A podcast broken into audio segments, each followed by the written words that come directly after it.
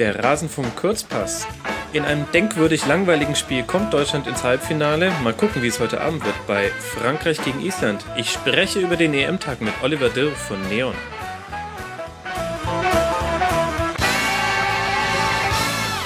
Oliver, na, wie fühlen Sie sich? Max, guten Morgen. Ähm, mir ist beim Aufwachen heute Morgen aufgefallen, dass meine Knie immer noch ein klein bisschen zittern. Ernsthaft? Ja, irgendwie schon. Ich habe keinen Kaffee getrunken und nichts, aber ich bin immer noch ein bisschen zitterig. Vielleicht liegt es an gestern. Ja, das könnte tatsächlich sein. Ja, das äh, fasziniert mich. Aber der, der immer souveräne, der immer coole Oliver mhm. Dirr, das ist ja schön, dass auch äh, die Maschine Oliver Dirr irgendwie noch Mensch geblieben ist. Äh, ja, ich, ähm, ich gebe jetzt zu, dass ich, also es ist mir noch nie passiert, aber es ist gestern passiert. Ich war bei ein, zwei Elfmetern nicht im Raum. Tatsächlich. Ich, es, es war mir zu krass, Max. Ich konnte es nicht. Oliver. Wirklich nicht. Wirklich also auf der einen Seite, auf der einen Seite ist das für mich ein später Triumph, denn ich erinnere mich an so viele Diskussionen über den FC ja. Bayern, wo du zu mir gesagt ja. hast, Max, jetzt lass das nicht immer so an dich heran. Ähm, ich, ich fand ja. halt deine WhatsApp-Nachricht wahnsinnig gut, als du mir einfach nur geschrieben hast, easy. Ja, ich habe relativ dann, äh, kurz danach auch die Haltung und die Fassung wiedergefunden. Aber, aber ich konnte es währenddessen nicht. Das war mir zu krass. Ich wusste es auch vorher schon, wenn das ins Elfmeterschießen geht, ich packe das heute nicht. Das war mir einfach zu krass.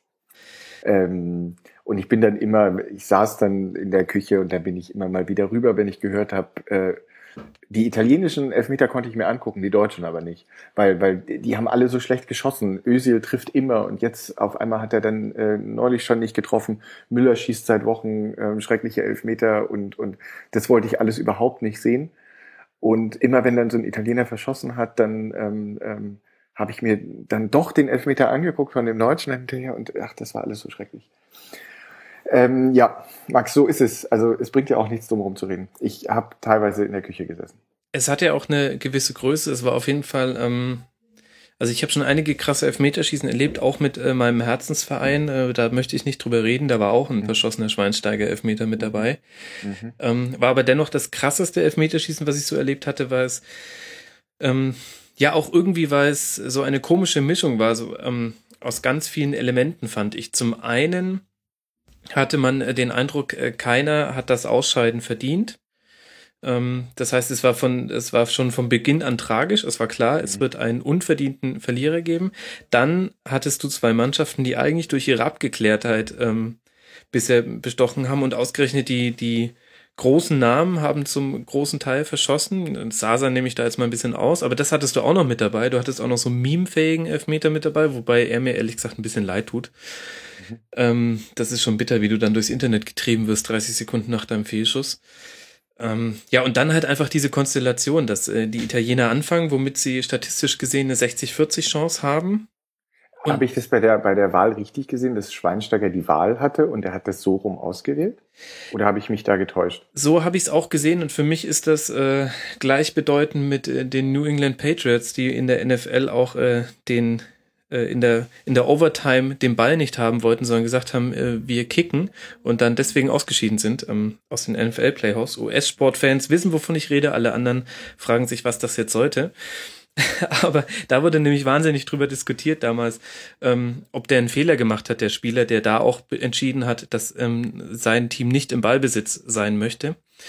Ähm, ja, vielleicht ist das tatsächlich eine Absprache gewesen. Vielleicht kann man sich das erlauben, wenn man Manuel Neuer hat. Ähm, ja, vielleicht. Ich, ach, ich weiß nicht, ich mag es andersrum trotzdem eigentlich lieber. Aber was ich bei dem Spiel noch ähm, fand, ähm, ich hatte so ein bisschen dasselbe Gefühl, wie ich das manchmal 2014 bei der WM hatte. Ähm, also nach dem Brasilienspiel und dann vor allen Dingen im Argentinienspiel. Ähm, so eigentlich, also sie haben es doch eigentlich. Äh, ähm, die haben jetzt dann Brasilien geschlagen, jetzt sind sie im Finale und eigentlich ist das jetzt nur so die Aufgabe, die muss man noch irgendwie hinkriegen, aber eigentlich sind die ja jetzt dann Weltmeister. Und bei dem Italienspiel hatte ich genau dasselbe, weil eigentlich haben die ja alles richtig gemacht. Ich fand, ähm, ähm, es war gut so, wie, wie er es gemacht hat. Er hat halt wahnsinnig äh, Respekt Italiener gehabt, defensiv gespielt, ist ja auch okay, dafür gibt es halt ein paar weniger Chancen. Aber ähm, die konnten das jederzeit forcieren, konnten ein bisschen mehr Druck machen, ein bisschen mehr draufgehen, dann ist es ein bisschen ungeordnet geworden und dann sind auch Chancen die Italiener hatten gar keine Chancen. Pelle hat gar keinen Ball runterpflücken können und verteilen können. Das war alles super. Und ähm, wenn die dann nach dem 1-0 das 2-0 machen, dann hätte ich gesagt, genau so habe ich mir das Spiel vorgestellt. Genau so, ganz toll, äh, 2-0 souverän gewonnen. Und auf einmal durch irgendeine blöde Situation sind die Italiener drin und danach war das Spiel, finde ich, von deutscher Seite vorbei. Da ging gar nichts mehr. Das war, ähm, vorher haben ja immer alle drüber gesprochen, die Italiener ähm, ziehen die, die, den Gegner auf das eigene Level so ein bisschen runter, machen den kleiner und schlechter. Und das, finde ich, war nach diesem 1-1 auf einmal so. Und dann in der Verlängerung waren die auch noch stärker und haben wieder zugelegt. Da habe ich dann gleich wieder an 2-6 gedacht, wo die auf einmal in der Verlängerung mega stark und offensiv waren. Und, ähm, und da hatte ich immer so dieses Gefühl, die hatten es doch eigentlich. Die waren eigentlich mit 2-0 dran. Äh, Gomez mit dieser Wahnsinnssituation und, und alles passt. Und trotzdem ist das jetzt hier so auf der Kippe und Italien hat eigentlich den Vorteil. Und da dachte ich wieder, unfassbar starke Mannschaft, diese Italiener. Ja, das absolut. Also das hat man, finde ich, äh, das komplette Spiel stand dafür, dass es genau das war, was man sich erwartet hat. Ein vorweggenommenes mindestens Halbfinale, wenn nicht sogar Finale. Beides unfassbar gute Teams, äh, beide auf ihre Art und Weise und anders als ähm, im, im Achtelfinale vorher mit Spanien gegen Italien haben diesmal auch beide Teams ihr Versprechen eingelöst. Mhm. Deswegen, ja, also du, du hast halt einfach gesehen, wie, wie eng es zugeht auf dem, auf dem Niveau und dass es auch wirklich tatsächlich dann viel mit, mit einem Gefühl und mit einer Haltung der Spieler zu tun hat. Die können technisch so viel und die sind taktisch so schlau, dass es in der Regel nicht die, die individuellen oder es sind quasi im Kollektiv entscheidet sich über die Haltung, die die Mannschaft hat oder über individuelle Fehler.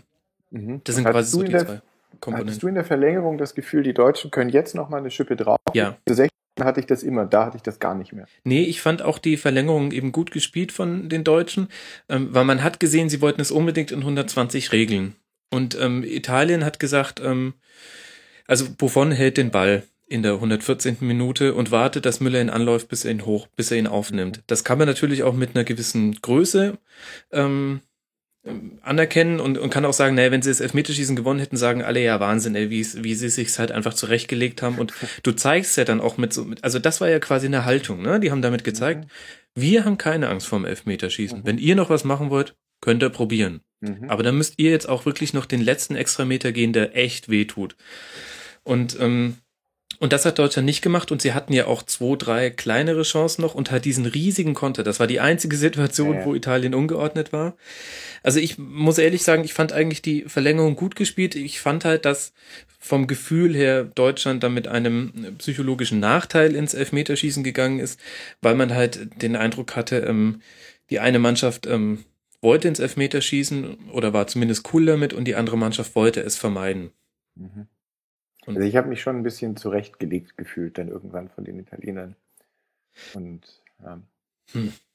Also ich, man hat schon in der Verlängerung gesehen, die wollen noch, aber ich fand, da war jetzt nichts wahnsinnig Gutes mehr. Also es hatte kein, ähm, nicht mehr so eine, so eine richtige Power irgendwie. Das ich glaube auch tatsächlich, dass Italien uns im Elfmeterschießen lang gemacht hätte, wenn die alle mit derselben Haltung geschossen hätten. Also ich fand es schon sehr interessant, dass ich glaube drei, wenn nicht sogar vier Treffer der Italiener waren einfach in die Mitte. Und, und ähm, das war quasi, das waren für mich so die, die stellvertretenden Schüsse für die Haltung, mit der Italien dieses Turnier gespielt hat. Und alle die, die was probiert haben, irgendwie Pelle, der andeutet, hier, ich mach dir den Panenka und dann schiebt den links vorbei, oder Sasa, der irgendwie äh, einen ganz merkwürdigen Anlauf macht ähm, und ihn dann in den Winkel äh, zimmern will. Und im Grunde auch ähm, De Chilio war das, der an die Unterkante der Latte schießt, wo es eigentlich auch nur um zwei Zentimeter ging.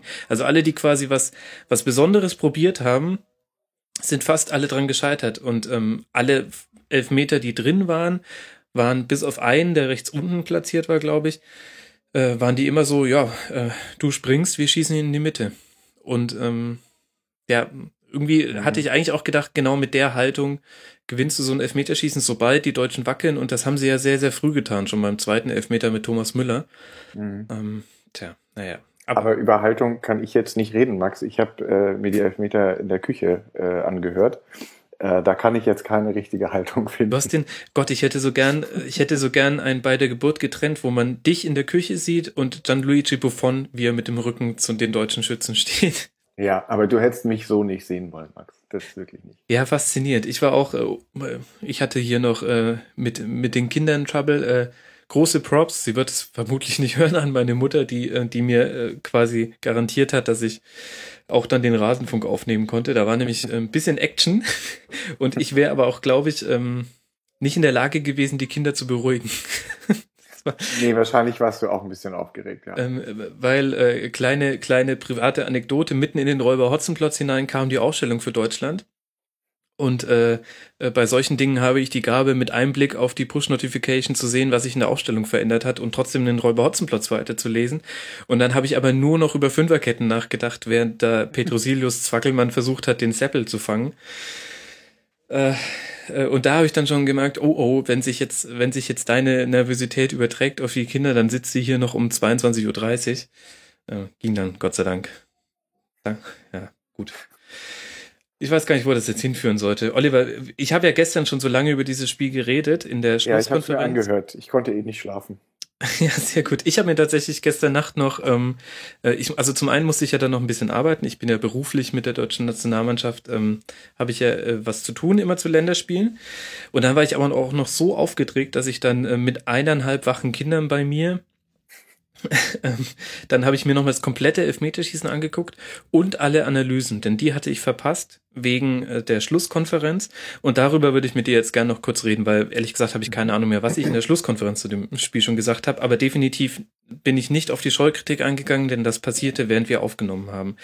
Mehmet Scholl stellt sich hin und ähm, ja, bei ihm hat man komischerweise immer so den Eindruck, dass es vor allem auch gegen so Personen geht, die er nicht mag. In dem Fall hat er über Urs Siegenthaler gesagt, er soll einfach mal liegen bleiben und andere seinen Job machen lassen, mhm. weil er sagt, ähm, die deutsche Mannschaft hätte wieder auf den Gegner reagiert und er hat quasi eine Linie gezogen von 2008 bis 2016, hat gesagt, das einzige Turnier, wo man das nicht gemacht hätte, wäre 2014 gewesen, da hat man den Titel geholt und nur so holt man Titel.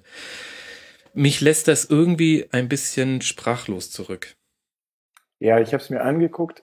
ähm, mich lässt es auch ein bisschen sprachlos zurück, wie dass dieser Typ oft, ähm, ähm, woher das kommt, dass der oft so reaktionär ist und so ein, ein also der, der sagt manchmal Sachen, wo ich denke, der ist 100 oder 80 oder so. Der also ist mehr CSU, als man denken würde.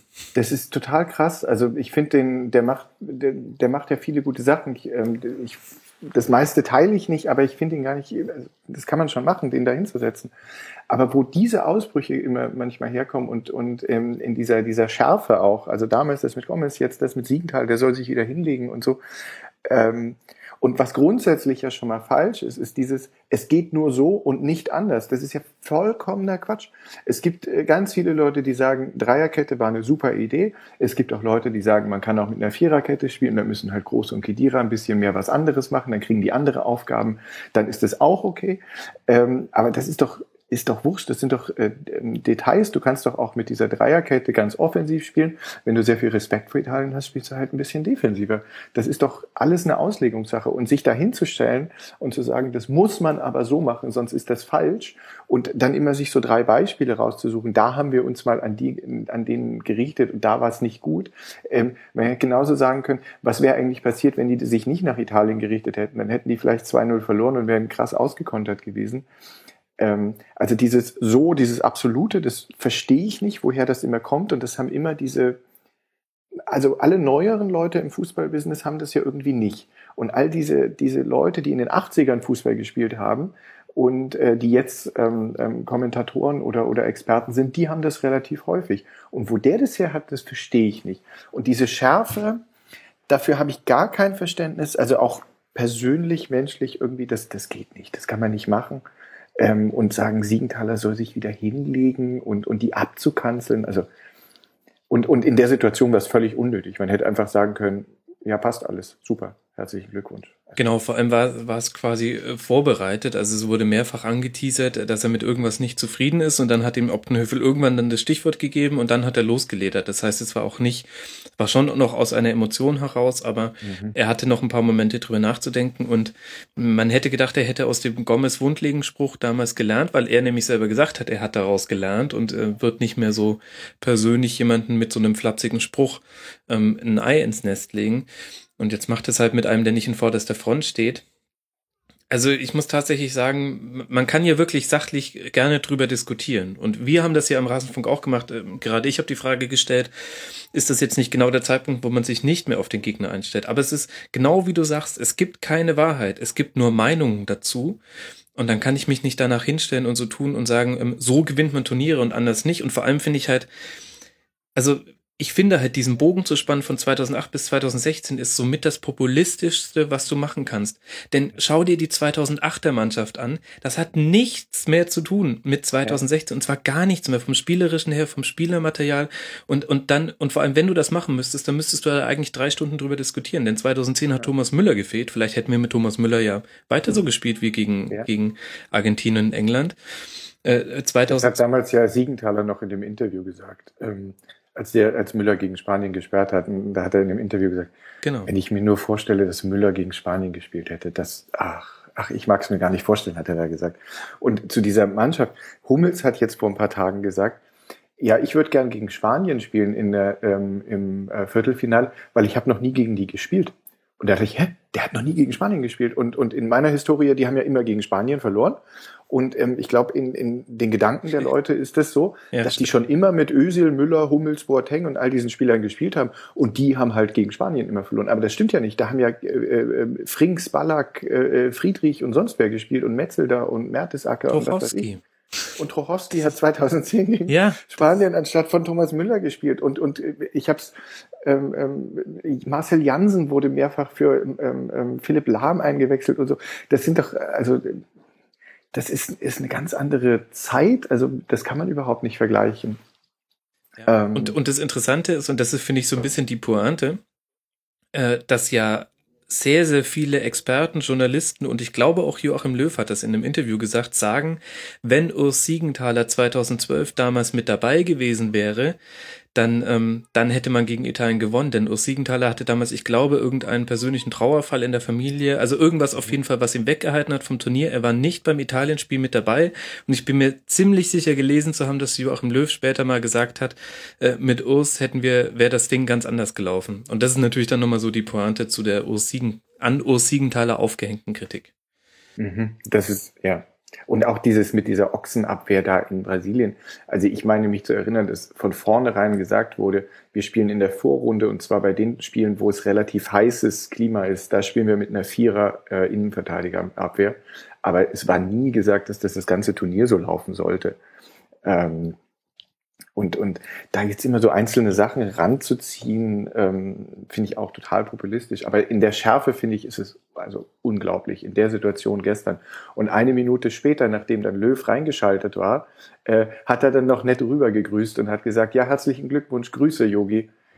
Und, und, äh, und Delling hat auch, hat auch ähm, Löw nicht mit den Vorwürfen äh, konfrontiert. Genau. Also ähm, nicht, er hat nicht das gemacht, was damals äh, Hartmann mit äh, Völler gemacht hat. Mhm. Ist auch besser so. Also ja, völlig unpassend. Also. Ja, also ich finde es echt, naja, egal. Jetzt wollen wir dem auch nicht hier jetzt noch nee. zu viel Bühne geben, aber weil es gestern in der Schlusskonferenz nicht, nicht vorkommt und weil ich tatsächlich einigermaßen irritiert bin und bei mir sich ähm, so generelle Sympathiegefälle auftun auf einmal von äh, Leuten, die ich als Spieler, äh, als Kind wahnsinnig toll fand. Ähm, gut, ist halt jetzt so und ähm, naja, mancher ist halt vielleicht auf dem Platz besser als neben dem Platz und äh, so ist es bei uns ja auch, dass wir alles nicht gleich gut können. Wollen wir denn über Frankreich gegen Island noch sprechen? Sehr gern. Ich freue mich auf einen ganz entspannten Fernsehabend. Ich ja, nicht emotional toll, ne? nicht so völlig überwalzt bin wie gestern, sondern dass ich mir das einfach ganz in Ruhe angucken kann. Mhm. Und ähm, was erwartest du dir von dem Spiel? Ähm, ich finde die Franzosen immer besser. Also mein Herz gehört natürlich den, den, den Isländern, das ist ja klar. Ich klar. Ähm, könnte mir auch vorstellen, mich für, für ein Finale Wales-Island wirklich zu begeistern ähm, und ähm, das vielleicht sogar aktiv äh, zu bejubeln. Aber die Franzosen jedenfalls, die finde ich total gut. Ähm, äh, ich finde, die haben sich mittlerweile sehr, sehr entwickelt. Ich fand, die waren am Anfang so total unter Druck immer und haben sich selber so einen Druck gemacht und ich finde, es wird besser. Und es wird vor allen Dingen auch nach jeder Halbzeit besser. Ich wüsste gerne mhm. mal, was Deschamps denn in der Halbzeit immer so sagt, ob der mit denen da Yoga macht oder so. ähm, irgendwie. Ähm, er bringt ähm, sie runter, ne? Sie kommen mit einem anderen Ruhekurs aus der Halbzeit, auch wenn sie ja nicht gut gespielt haben. Genau. Und also die ersten Halbzeiten waren ja, glaube ich, alle immer schlecht. Da habt ihr auch im Rasenfunk immer äh, schon drüber gesprochen. Ähm, die zweiten Halbzeiten waren aber, glaube ich, dann immer ganz gut. Mhm. Und ähm, der, der äh, greift irgendwie gut in das Spiel ein, ähm, auch mit Wechseln, aber ähm, der sagt denen, glaube ich, auch irgendwas Gutes und beruhigt die. Und ähm, deswegen glaube ich, die Franzosen werden immer stärker von Spiel zu Spiel und ähm, das wird schon schwer ähm, für, für die Isländer, das jetzt ähm, also nochmal so hinzukriegen. Ich glaube, die, die, ich fand die Franzosen auch stark, als sie nach dem äh, gegen, gegen Irland hinten gelegen haben. Da waren sie dann auch relativ ruhig. In der ersten Halbzeit planlos, aber dann später war es gut. Ich weiß es nicht so genau, was die Isländer da tun können. Das musst du mir mal erklären. Naja, gut, ich finde, das ist sogar relativ einfach. Ähm, was, was Is denn Island wird genau das Programm anbieten, genau dasselbe Menü servieren, was wir jetzt in allen bisherigen Spielen von ihnen gesehen haben. Zwei sehr, sehr gut und eng stehende Viererketten. Ähm, nach vorne ein ganz gutes Umschaltspiel, also ein bisschen besser, als ich es erwartet hätte.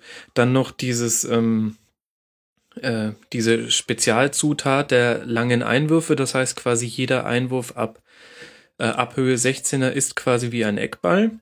Und dann zeichnet die Isländer halt eine wahnsinnige Effizienz in der Chancenverwertung aus. Ähm, sie haben mit, ich glaube, halb so vielen Schüssen, äh, ich glaube, Frankreich hat 44 Mal aufs Tor geschossen und Island pff, so gefühlt 14 Mal und beide haben dieselbe Anzahl an Toren damit erzielt.